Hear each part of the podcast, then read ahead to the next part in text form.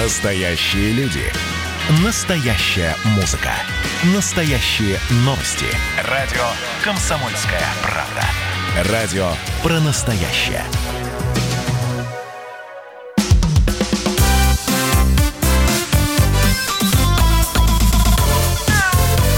Вот такая зверушка. Здравствуйте, друзья. Комсомольская правда. Прямой субботний эфир продолжается. Антон Челышев микрофона. Я приветствую на связи со студией нашего дорогого кандидата в ветеринарных наук, главного врача ветклиники «Спутник» Илью Середу. Илья Владимирович, здравствуйте.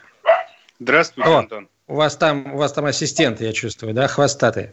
Меня зовут, зовут на помощь. Сейчас иду. А, сегодня мы а, будем говорить, сегодня вообще Всемирный день кошек, так, на минуточку, да, а, в, России есть свой день кошек, но сегодня день кошек, так сказать, который отмечает вся планета, поэтому мы поздравляем и кошек, и кошатников. Говорить сегодня будем, конечно, в основном о, кошках, и начать я бы хотел вопрос а, для затравочки вам, дорогие слушатели, вот какой. Почему, собственно говоря, кошки? Я объясню, почему вопрос поставлен именно так. Потому что в России а, в несколько раз больше кошек, чем собак. А кошек, а, владельцев кошек в России несколько десятков миллионов. Домашних кошек несколько десятков миллионов. Собак, конечно, гораздо меньше. И э, люди, выбирая домашнее животное, как правило, получается, по статистике, выбирают кошку собственно, вопрос, почему кошку, и эм, попытаемся сегодня посравнивать, насколько вообще сложнее обращаться а, я имею в виду не, не просто общаться, да, а, а в целом содержать, что, кого легче содержать, кошку или собаку. WhatsApp и Viber пишите на 967 200 ровно 9702, 967 200 ровно 9702. Илья Владимирович, мы неоднократно с вами говорили о том, какие, на какие вопросы человек должен ответить сам себе, когда э, он принимает решение э, о том, чтобы взять собаку себе, там, в семью, детям и так далее. А если говорить о кошках, то вот э, этот список требований, он с вашей точки зрения столь же э, такой длинный? Или все-таки кошки в этом смысле менее прихотливые существа? Ну, Антон, если вы позволите, я сначала выскажусь как врач, а потом уже как... Давайте. Давайте. Честно говоря, конечно, с, с кошками работать гораздо сложнее, чем с собаками. И мало, мало того, что они не разговаривают, вот как не уговариваем их, все равно ни слова из них не вытянешь. А, так они еще успешно маскируют симптомы. Да? И нам, конечно, тяжеловато и так а, в плане постановки диагноза работать с кошками, да, так вот, еще и маскировка симптомов э, доставляет достаточно серьезные сложности. Да? Вот мне, как человек, который занимается ортопедическими болезнями кошек, еще сложнее, потому что если на прием принесли кошку, то владелец не в состоянии продемонстрировать, например, что она хромает. Да? И сделать так, чтобы кошка спокойно двигалась по кабинету, практически невозможно. Для нее это новое помещение, для нее это стресс. Да? В лучшем случае она будет пытаться куда-то спрятаться. А, но все-таки нам удается так или иначе найти к ним подход. И а, все-таки мне кажется, что ветеринарная медицина в плане филинологии за последние несколько лет шагнула очень далеко вперед. Мы лучше представляем себе физиологию кошек, мы лучше представляем себе их особенности их поведения и характера, мы чуть-чуть лучше понимаем, как с ними себя вести для того, чтобы получить э, какой-то желаемый эффект, да. И самое главное, мы стараемся минимизировать так называемый стресс, потому что мы тоже об этом неоднократно говорили. Для кошки зачастую это очень серьезная проблема, которая иногда приводит к развитию некоторых заболеваний. Ну а если говорить как владелец, э, то мне кажется чисто субъективно, что содержать кошку, конечно, проще, чем собаку, хотя бы по той простой причине, что с ней не надо гулять.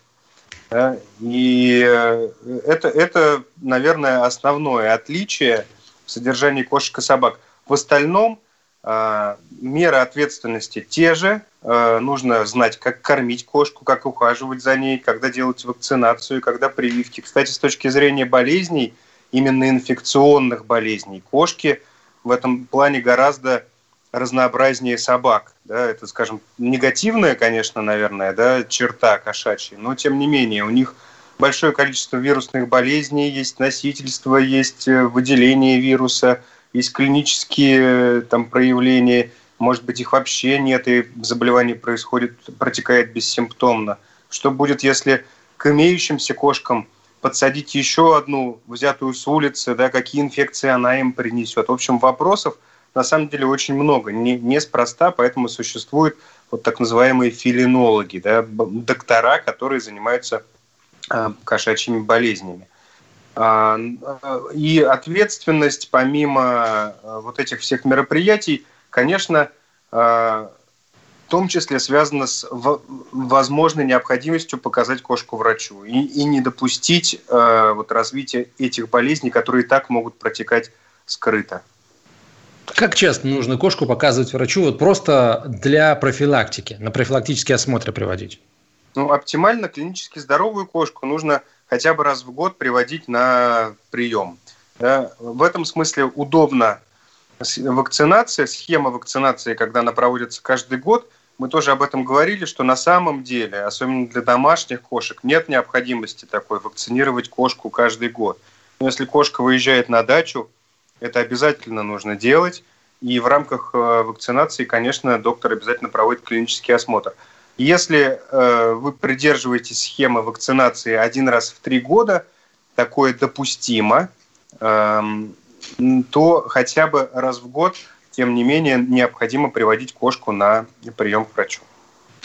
А, давайте, друзья, я напомню номер телефона для ваших сообщений. WhatsApp и Viber пишите на 967 200 ровно 9702. Дорогие любители кошек, ну, соответственно, и собак тоже. Мы, конечно, не будем сегодня а, такой перед собаками шлагбаум ставить. К тому же собаки его легко перемахнут, да, выполнив команду «Апорт».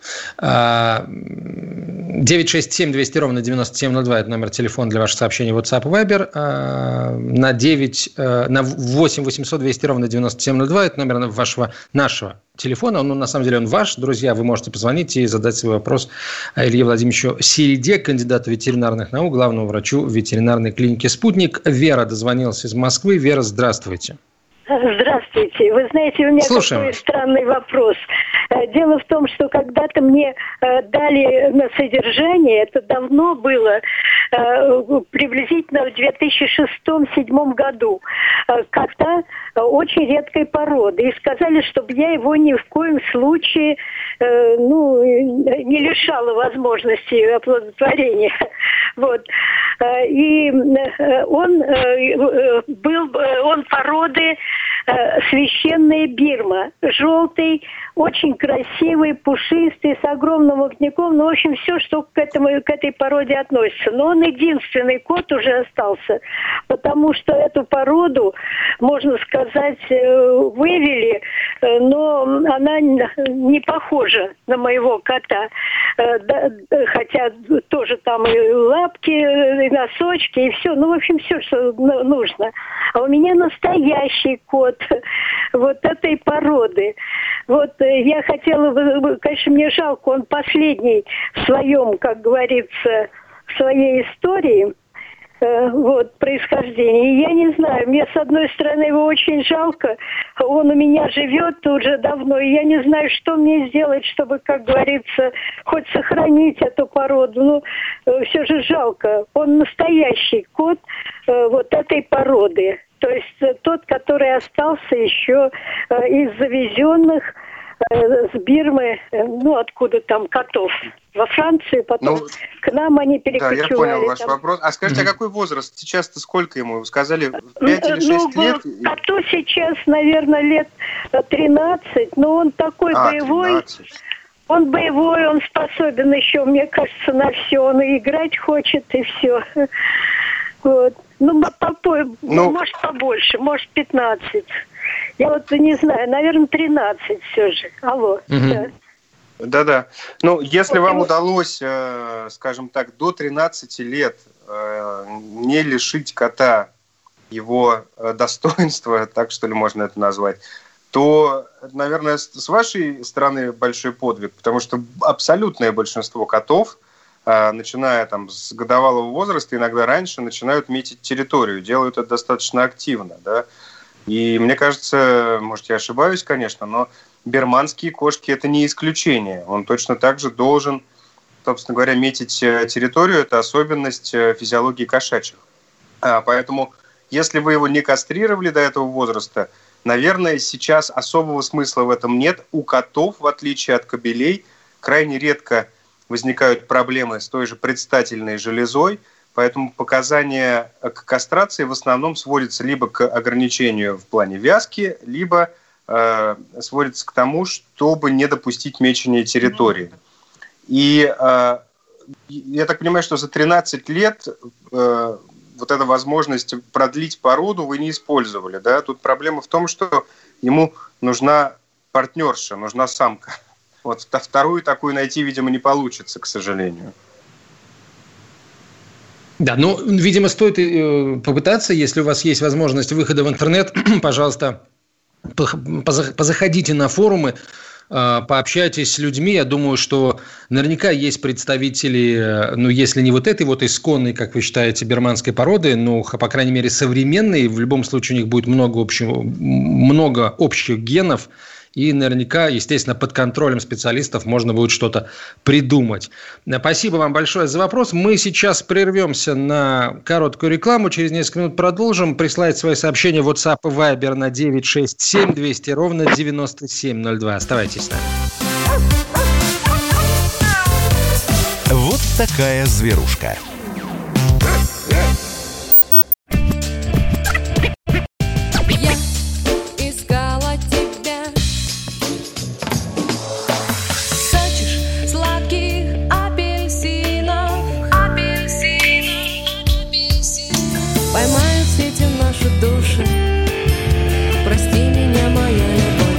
«Комсомольская правда». Радио поколения «Земфиры».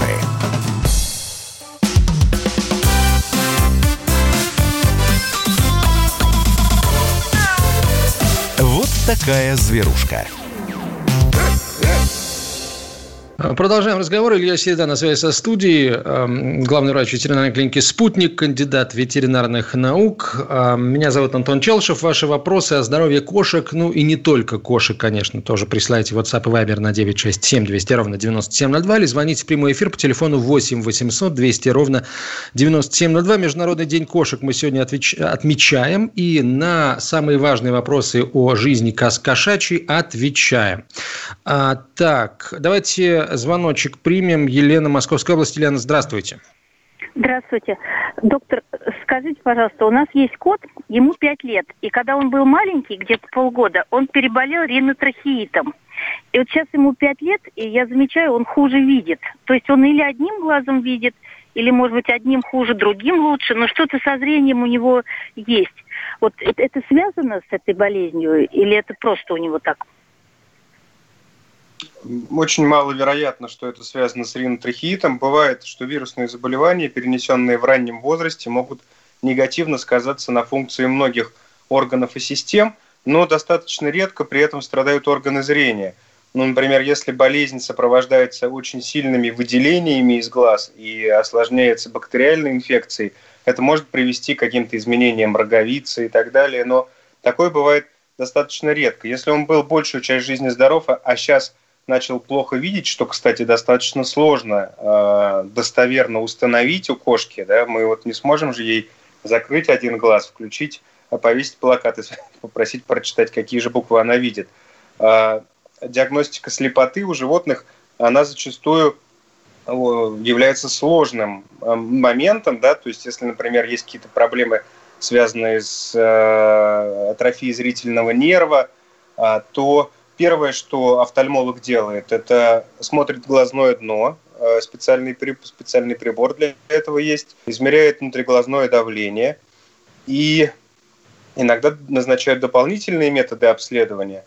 Но в любом случае есть такой доктор, который в этом разбирается. Если вы подозреваете, что кот хуже видеть стал, то вам надо обратиться к офтальмологу. Но с ринотрахеитом это, скорее всего, никак не связано. Так, ну что, а, уважаемая Елена, вы услышали ответ на вопрос? Видимо, да. А, нет с нами больше Елены.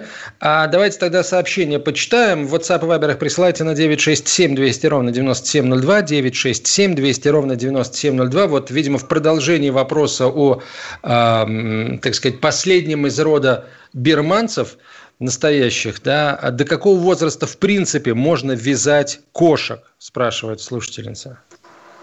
И, ну, видимо, а... в зависимости как бы самцов и самок, если, конечно, есть различия. Но с точки зрения относительно безопасного репродуктивного возраста для самок, это 4 года. Я бы назвал его таким. Да? После этого возраста могут потенциально возникнуть э, различные заболевания э, и вообще, в принципе, способность организма вынашивать потомство э, без последствий каких-либо негативных после этого возраста существенно снижается. То есть чем кошка моложе – тем эффективнее а, она, э, не, собственно, может, имеет возможность забеременеть и родить здоровое потомство. Ну, наверное, э, в этом, в этом смысле можно провести аналогию с человеком. А, есть, безусловно, кошки э, в племенной работе, скажем так, да, которых заводчики используют для разведения очень долго. У меня была кошка, которая родила в 9 лет. А, это была плановая у нее беременность, и вот заводчик решил, что все-таки такая замечательная эта кошка, нужно как можно больше, чтобы она после себя котят оставила. Эм, и э, вот в том случае, о котором я рассказываю, все прошло без каких-либо серьезных проблем, но а, риск, э, тем не менее, в таком возрасте получить какие-то проблемы достаточно высок. Да и не каждая кошка в таком возрасте способна забеременеть. Вот, поэтому для самцов э, э, ограничений таких э, серьезных не существует, и они могут сохранять свои репродуктивные качества достаточно долго, вот, там, до 9-10-летнего возраста в том числе. Опять-таки, если это кот не кастрированный, естественно. Ну, само собой. Да-да-да. Э, так э, и ну, я, так, я так думаю, что э, несмотря на преклонный возраст, существенно качество потомства страдать от такого возрастного папы не будет. Угу. Так, смотрите, давайте звоночек еще примем. Зинаида из Москвы дозвонилась. Зинаида, да. здравствуйте. Что Алло. у вас случилось? Здравствуйте. Господи, так рада, что до вас дозвонилась. У меня кошечка есть, дворняжка, простая. Мне ее сын как-то принес, так она и осталась. Я ее безумно люблю. Но дело в том, что ей уже лет шесть или семь, точно не знаю, но она девочка, я ее к котам не допускала. Вот э, и жалко мне ее кастрировать. Вот никак у меня руки не поднимаются отнести ее. И вот что мне делать? Э, посоветуйте. Посоветуйте, доктор. Э, я советую все-таки вам ее, ну, на самом деле термин кастрация, он в данном случае правильный, потому что кастрировать можно как самца, так и кошку, потому что кастрация – это удаление половых желез. Ну, а у кошек половыми... Я, я понимаю. Я очень надеюсь, что то место, куда вы ее отнесете, те врачи, которые будут заниматься этим вопросом, сделают это качественно и безболезненно. Но почему это важно сделать? Потому что если кошка не используется в разведении регулярно, а регулярно это значит, что она у вас э, после родов через 2-3 месяца опять должна иметь возможность забеременеть. Э, так вот, если не использовать ее в разведении регулярно, то у кошек, как и у собак, очень часто развиваются воспалительные заболевания матки. И в этом случае операцию иногда приходится делать по показаниям э, и уже в Э, в, этих, в этих случаях э, гораздо выше риск наличия сопутствующих проблем. Да? Во-первых, связанных с возрастом, а во-вторых, связанных с течением болезни. Потому что если это, например, пиометра, а другими словами, это скопление гноя в полости матки, то, конечно, а, вот наличие такой проблемы бесследно для кошки не проходит. Это влияет на все органы и системы. Иногда в критическом состоянии животных приходится оперировать, и результаты, конечно, операций не такие могут быть хорошие, как у клинически здоровых э, животных, да, стерилизация. Но в, ваш, вот в возрасте, в котором находится ваша кошка, операцию уже необходимо сделать с удалением матки. Да? А, то есть кастрация или стерилизация. Вот стерилизация, кстати, не очень верный термин, но он распространен. Потому что стерилизация все-таки это так называемая перевязка труб да, и исключение возможности забеременеть. При этом железы половые продолжают функционировать. А вот кастрация или авариоэктомия у кошки – это удаление яичников. И у молодых кошек можно удалить только яичники, а у взрослых старше двух-трех, а тем более четырех лет, как правило, операцию делают уже с удалением матки.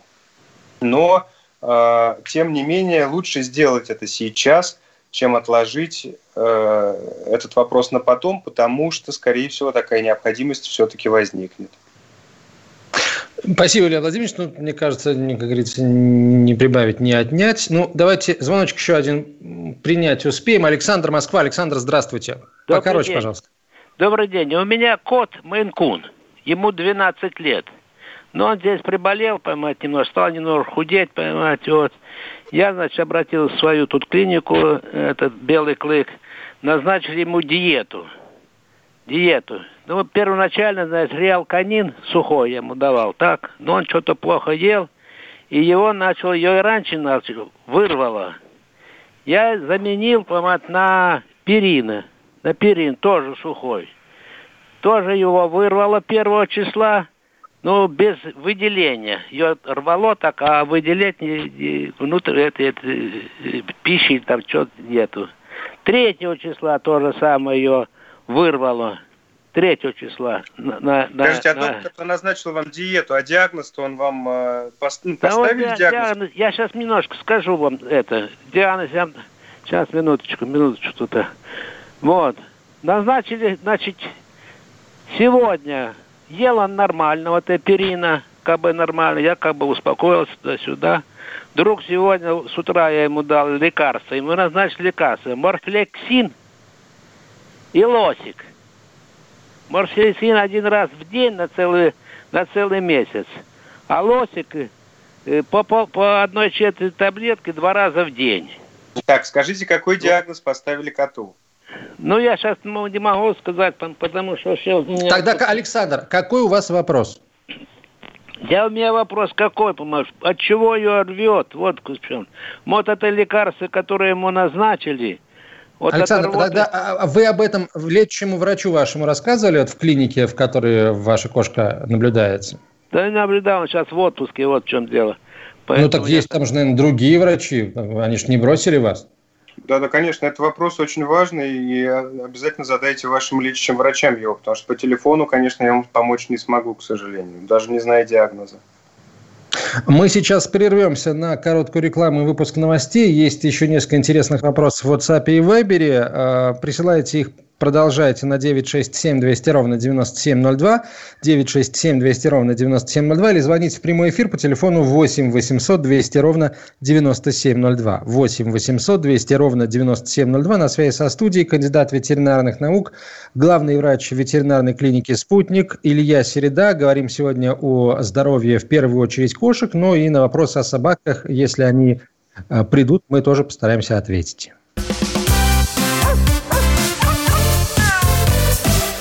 Такая зверушка. Когда армия. Состояние души.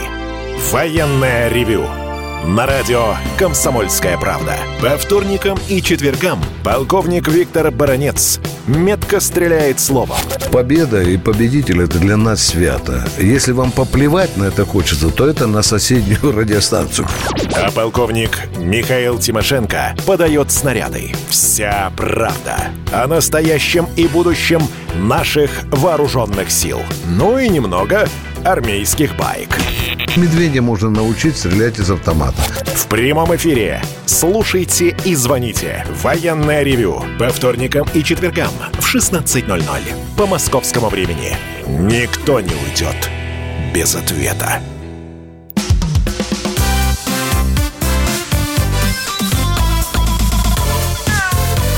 Вот такая зверушка. Мы продолжаем. Антон Челышев, Илья Середа, кандидат ветеринарных наук, главный врач ветклиники «Спутник». Говорим сегодня о кошках. Сегодня Международный день кошек. Друзья, всех кошек и кошатников мы Поздравляем. А, ваши вопросы на 967 200 ровно 9702 присылайте. WhatsApp и Viber 967 200 ровно 9702 или звоните в прямой эфир по телефону 8 800 200 ровно 9702. 967 200 ровно 9702.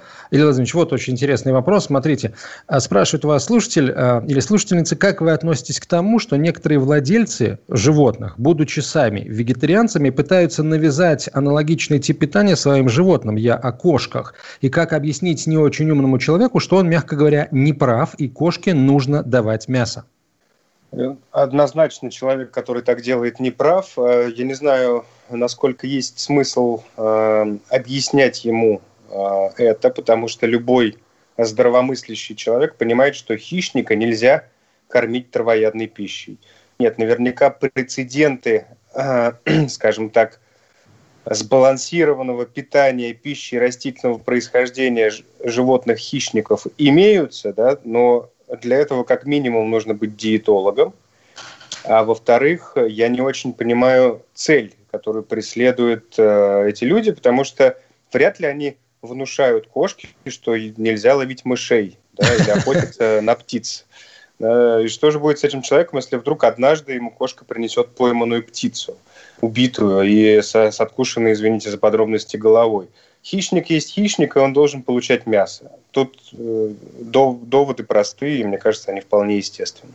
Можно ли считать, что человек, который насильно кормит свою, свою кошку вегетарианской пищей, э, жестоко с ней обращается и должен нести уголовную ответственность, соответствующую законодательством действующим?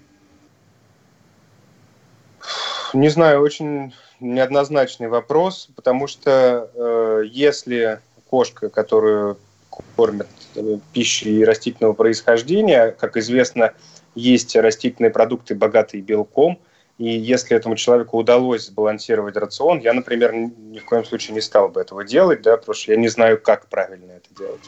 Так вот, если человек это сделал и добился полноценного рациона, наверное, он не очень жестоко обращается с животными. Но он просто Э, странно обращается с животными. Наверное, за это судить не стоит. Человека. И стоит, но стоит от него держаться подальше, в том числе животным стоит от него держаться подальше. А, так, ну хорошо, давайте еще звоночек один примем. Владимир, город Москва. Владимир, здравствуйте. А, здравствуйте, уважаемый доктор. Мне кажется, вы вот э, делаете хорошее дело, значит, э, лечите животных, ну это как гуман, хорошо. Но вы упускаете самый главный фактор, мне кажется, вот нашей вот этой всей беседы, что а, хозяева, то есть а, держащие животных, не забывают, что это животное. А именно, что у этих животных могут развиваться скрытые, очень серьезные микробы. А это, например, там, хозяева поедают вместе с кошкой там, сметану, э, собака, значит, сосиски бывают, собачку дают, сосиски сами едят. То есть э, дети теряют вот этот э, самоконтроль, самоконтроль. Вот. Мне кажется, вот и потом бывает очень серьезные заболевания, и бывают большие исходные э, случаи такие, я не хочу говорить, но жуткие бывают. Вот это, мне кажется, в этой передаче было бы неплохо бы вы немножко делали профилактику для таких хозяев, которые очень любят животных. Я тоже люблю животных, но не надо забывать, что это животное. Как вы на это смотрите, уважаемый доктор? Mm. Спасибо. Насколько я понимаю, Илья Владимирович, речь идет о том, что животных нельзя кормить пищей из человеческого стола, что мы, наверное, с вами в целом разделяем и поддерживаем. Ну, совершенно да, но причина, по которой нельзя это делать, не связана с тем, что можно заболеть какими-то общими болезнями. Все общие болезни для собак и кошек давно известны и изучены. И э, мы знаем, как их диагностировать и как их лечить. И, к сожалению, а может быть и к счастью, они не обусловлены тем, что мы поедаем одну и ту же сосиску. Да, если вы говорите о болезнях э, бактериальных, Э, которые могут оказаться общими, да, то это в принципе проблема человечества. Да, борьба с э, бактериями э, э, до сих пор не увенчалась успехом. Ну, э, не надо, наверное, рассматривать это как э, бактерия такое абсолютное зло, и нам необходимо их победить. Естественно, мы прекрасно все знаем, что есть и полезные бактерии, без которых мы сами жить не сможем. Но э, э, патогенные микробы, сейчас вот эту битву, да, битву за антибиотики, битву за жизнь, они ее выигрывают. Мы уже давно своим бесконтрольным использованием антибиотиков стимулируем появление новых штаммов микроорганизмов, опасных для человека в первую очередь, потому что не существует лекарства, э, угу. которое позволит от них избавиться. Да, вот эта тема, если вы о ней говорите, она, безусловно, глобальная. Э, и эти бактерии могут быть общими у человека и у животных. Но вы рискуете общем, выйти в метро, на улицу, взявшись за поручень, точно так же эти бактерии принести домой. Слушатель, видимо, хочет, хотел сказать о том, что нужно объяснять детям, о том, что нельзя с котом или с собакой есть из одной тарелки. Вот, вот этого нельзя делать. А, ну, тоже есть разные точки зрения на это на все. Я, например, вот не люблю, когда э, кот или собака ест из одной тарелки со мной. Вот. И сам не люблю есть из одной тарелки с котом и собакой. Ну, как-то вот, как-то не пошло у меня это дело. А, да, пробовал, не, не нравится. Э, вопрос, доктор. Как вы относитесь к тому, что некоторые владельцы... А, ой, простите, этот вопрос я уже зачитал. Говорят, что кошки не чувствуют сладкого вкуса. Почему мой кот каждый раз норовит слезать крем с торта? Действительно, это так.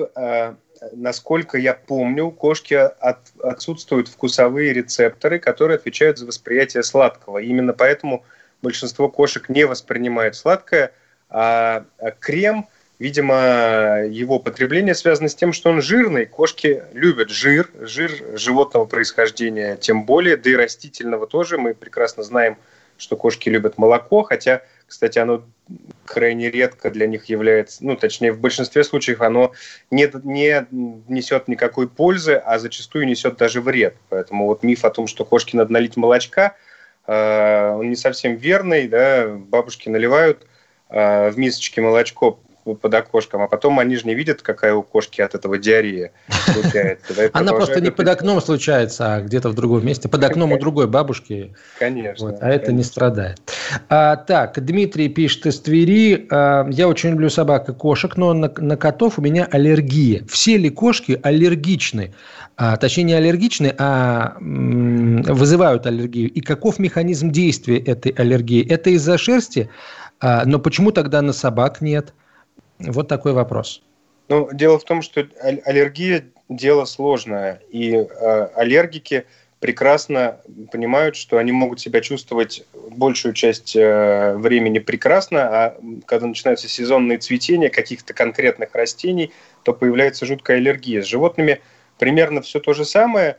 У вас может быть индивидуальная чувствительность не обязательно на шерсть, а чаще всего это на чешуйки кожи, эпителий, да, который отшелушивается и, скажем так, как микрочастички пыли э, витает в воздухе. Он, естественно, содержит там так, так называемый чужеродный белок. Мы прекрасно знаем, что самые серьезные аллергены – это белки. Так вот, вот чешуйки э, кожи животных э, чаще всего и являются причиной аллергии. Именно конкретная структура там, белка э, вызывает серьезную аллергию. А, ну, тут э, не так давно, по-моему, было исследование опубликовано, где говорилось о том, что за аллергичность, за то, что э, кошки вызывают аллергию, отвечает белок, я не помню его название, он содержится в том числе в слюне, в кошачьей. А, ну, а кошки, естественно, вылизывая себя, э, вместе со слюной этот белок разносит по всему своему телу, и потом, да, и шерсть, и частички кожи и все вот это вот. Но содержание этого белка в организме кошки можно сократить, если каким-то образом, таким довольно нехитрым, кстати сказать, образом а, изменить ее рацион питания. Даже есть э, корм специальный для, для этого дела созданный. Вот, так что есть, есть решение в том числе и этого, и этого вопроса. А, Нина из Волгограда нам дозвонилась. Нина, здравствуйте. Что у вас за вопрос? Покороче, пожалуйста. Добрый день. Контрасекс даем кошечке. Как долго можно давать? И практически она продолжает гулять также. Выпьет таблеточку и, и, и все, и также продолжает гулять. Единственное, не наступает беременность, но она очень вялая. Да, спасибо за вопрос. Ну, видите, все как у людей. Выпил таблеточку и гулять пошел. А, на самом деле, э, давать вы можете контрасекс э, ровно до тех пор, пока не положите кошку на операционный стол абсолютное большинство, 99% истории вот с этим препаратом заканчивается воспалительными заболеваниями матки, о которых я уже говорил в первой части передачи. Поэтому А, лучше сделать это сейчас. Да, вы проблему э, так называемых гуляний кошки можете совершенно точно решить хирургическим путем, да, удалив яичники, удалив матку. Но вам скоро придется это делать экстренно, по показаниям. Поэтому мой совет вам не затягивайте. Э, то есть нет никаких таких вот препаратов, которые э, действуют таким же вот образом, но при этом, э, скажем, ну, более безопасны для животного. То есть, есть. таких препаратов есть. есть. Это mm. не контрасекс, да, называется суприларин, химическая кастрация. Относительно безопасный препарат, но очень дорогой. Дешевле, дешевле путить это, решить это хирургическим путем. Дешевле и эффективнее получается, да? Дешевле так, хорошо. эффективнее, да. И, как, как ни странно, э, в большинстве случаев даже лучше э, для здоровья. Безопаснее. Хорошо, мы продолжим через несколько минут, друзья. У нас еще есть возможность ответить на несколько ваших вопросов, поэтому вы их присылайте. Вы, собственно, это и делаете. WhatsApp и Viber на 967 200 ровно 9702 или звоните в прямой эфир по телефону 8 800 200 ровно 9702. Оставайтесь с нами. Такая зверушка.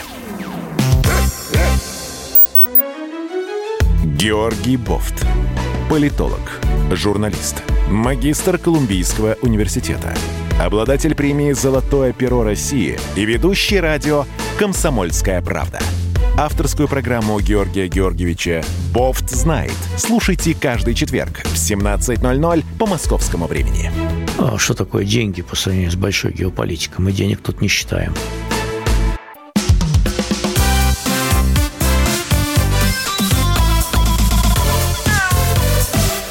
Такая зверушка. Продолжаем разговор. Эм, Илья Середа на связи со студией, кандидат ветеринарных наук, главный врач ветклиники «Спутник». Меня зовут Антон Челышев. Э, ваши сообщения в WhatsApp и Viber на 967 200 ровно 9702 присылайте или звоните в прямой эфир по телефону 8 800 200 ровно 9702. Тут слушатели любопытно интересуются. Илья Владимирович, а вам кто больше нравится, кошки или собаки? Кого держите дома вы? Лечите, понятно, кого принесут, а вот кого дома держите? Э, у меня есть кошка, кот. Э, кстати, недавно, э, буквально вот чуть больше, чем неделю назад, прооперировал, прооперировал его по поводу того, что он съел детскую резинку для волос, и она у него осталась в желудке, к сожалению, и вот вызвала такой эффект гармошки, так называемый, да, потому что из нее расплелись нитки, и часть кишечника вот на эти нитки э, нанизалась. Нанизалась. Да. Ну, слава богу, с ним все хорошо. И у меня есть собака. У меня беспородная собака Катя, которую мы привезли из Екатеринбурга, собственно, поэтому она Катя. А, еще у меня есть рыбка, и, и у дочери у моей есть морская свинка. Понятно. И как они все уживаются друг с другом? А, рыбка с кошкой уживаются нормально, потому что мы их разделили. Рыбку посадили в аквариум, а кошку кошка рядом с ней. сама по себе, да, рядом с ней. А с собакой они не конфликтуют. Э, ну, вот кошка всегда с любопытством а, смотрит на морского свина. Угу, приглядывается. Так приглядывается, но, но уже привыкла к нему, да. Ага, понятно. Ну, хорошо, хорошо, весело у вас, весело. Да. А, слушатель спрашивает, видимо, это больше, конечно, вопрос э, человеческому доктору, но тем не менее, можно ли проверить, есть ли у человека аллергия на кошек и собак? Ну, конечно, можно. Банальный тест сдаете и проверяете. Это да, делают не в ветеринарной клинике, а вот в человеческой клинике делают. И, возможно, даже по ОМС, если у вас есть аллергия, вдруг начинается аллергия, вы можете э, по полюсу ОМС э, бесплатно это исследование получить. Вот. А если платно, то это, в общем, не, не, очень, не очень дорого. Так, вот очень важный вопрос. Виктор пишет, снова про мясо. Кормлю своих кошек сухим кормом. Получается, должен обязательно мясо давать? Как часто и как много в день? И вот не совсем, видимо, Виктор нас правильно понял, раз спрашивает, задает такой вопрос. Да, ну это хороший вопрос. Э, важный э, в том корме, который вы даете, уже есть мясо. Оно специфическим вот. образом переработано. То есть, опять-таки, суть сводится к тому, чтобы животное получало белок животного происхождения. И в этом корме готовом рационе, безусловно, этот белок есть. Он может быть в различных видах, собственно, на этом и строятся разные диеты, да, потому что цепочку белка можно э, определенным образом там разрушить, это будет гидролизат белка, который хорошо усваивается и так далее. А, но вы все делаете правильно, и мясо давать дополнительно кошке в этом случае вообще не нужно. Так, все, короткий вопрос, короткий ответ. У меня два кота, они часто лижут друг друга и иногда срыгивают после приема пищи. Нормально ли это? Спрашивает Людмила. Видимо, Людмила хочет сказать, если бы они не э, э облизывали друг друга, не срыгивали ли бы они пищу тогда? Вполне вероятно, что это нормально, потому что очень часто кошки э, срыгивают, там, скажем, да, если тот же термин использовать, шерсть. Мы много раз говорили о том, как устроен кошачий язык, в том числе и волосы, которые на него попадают, они проходят дальше в пищевод и в желудок, и в какой-то момент критически скапливаясь в желудке, кошка может так, срыгнуть э, шерсть. То есть, по сути, это акт рвоты на самом деле. А есть для этого специальные пасты. Если вы не пробовали, попробуйте пасту для выведения шерсти. Ну, а это актуально в основном у длинношерстных кошек или у кошек со средней, с средней длины шерстью. У гладкошерстных, как правило, таких проблем не возникает. Хм, вот интересный вопрос. А если кошка перестала вылизываться, надо ли вести ее к врачу? Ну, вообще... Э, Ходит неумытая. Да, гигиена кошки – это неотъемлемая часть жизни кошки, и э, действительно кошка может перестать соблюдать гигиену по причине болезни если у нее что-то болит, в том числе вот ортопедические проблемы, связанные с заболеванием суставов, например, да, когда или позвоночника, когда кошке для вылизывания необходимо принять определенную позу. Да. Естественно, а, если что-то болит, то а, необходимую позу принять она не может. Или это может быть обусловлено ее общим состоянием. Да. Поэтому а, повнимательнее посмотрите за поведением кошки, какие-то, может быть, еще вы особенности заметите, как она ест – как она пьет, сколько воды потребляет, э, как она ходит в лоток, какой у нее стул и так далее. Если к, к этой проблеме, которую вы озвучили, добавятся еще какие-то, то это однозначно повод для того, чтобы показать ее врачу. Леонид из Ростова-на-Дону дозвонился. Леонид, здравствуйте. Очень коротко, пожалуйста. Да, здравствуйте, уважаемая. У меня маленький такой вопрос. Коту год такой не старый. Вот все время чешется, чешется, лежит сам себя, и дотронуться за спину нельзя. Болит, как бы болит у него. Облизывает, вот чешется, скребется и все. Ну, вполне mm. вероятно, что-то болит, действительно. Э, надо выяснять, что болит. А, либо эта проблема связана с, какими-то, с каким-то, например, дерматитом, причиной которого mm-hmm. могут быть просто блохи. Давно ли вы обрабатывали его от блох? Нету, нету, все, его ошейник, все проверяют вот эти мои Ошейник не, не является а вот гарантией, поэтому надо капли обязательно использовать. Если вы не видите блох, это не значит, что их нет. А mm-hmm. потом причины для дерматитов могут быть разные, да, кожные болезни у кошек часто встречаются. Но может быть действительно проблема в другом. Вы сами говорите, что у него болит спина, может быть, действительно у него угу. болит спина. Срочно к врачу, да, тут не угадаешь, только к врачу. Марина из Москвы. Марина, здравствуйте. Здравствуйте. А, вопрос Слушаем я хочу задать. А, Пожалуйста. А, значит, кошка 5, 5 лет ей. И вот, э, значит, она э, вот только ко мне под мышку и начинает э, кататься. Татышка прям вот топчет, топчет меня. Вот, и это, что это такое? Вот первая кошка такая. У нас все время кошки, mm-hmm. а вот это первый раз. Почему кошка топчет? Спасибо, спасибо, Марина, за вопрос. Илья Владимирович, почему кошка топчет? Даже не знаю, честно Массаж говоря. делает. В голову не приходит мне. Ну, то есть, вряд ли это связано с болезнью. Я, к сожалению, или к счастью, наверное, к сожалению, все-таки только по болезням специалист, но не по топтанию. Здесь, здесь, видимо, кошки, кошки в целом приятно. А, сегодня Международный день кошек, и а, вот стало известно о том, каких кошек чаще всего заводят россияне. Тут, собственно, без особых сюрпризов, мейн-куны, британцы, сибирские кошки и бенгальские кошки, а, сообщила президент Международной филинологической ассоциации. А британские кошки пользуются популярностью из-за схожести с плюшевыми мишками, а бенгальские из-за того, что напоминают диких животных. А, кто у нас еще спросом пользуются? Скоттиш фолды, ориенталы и сфинксы. В общем, кошки наше все. Действительно, мы нация кошек, поэтому будем о кошках э, говорить постоянно. Если у вас есть кошки, присылайте вопросы о них наших следующих программах. Ну, а на сегодня все, пожалуй. Илья Владимирович, спасибо вам большое. Илья Середа, кандидат ветеринарных наук, главный врач ветеринарной клиники «Спутник», а, как обычно, провел с нами этот час. До встречи через неделю, друзья. Вы слушаете радио «Комсомольская правда». Оставайтесь с нами. Вот такая зверушка. Присоединяйтесь к нам в социальных сетях. Подпишитесь на наш канал на YouTube Добавляйтесь в друзья ВКонтакте. Найдите нас в Инстаграм. Подписывайтесь, смотрите и слушайте. Радио «Комсомольская правда». Радио про настоящее.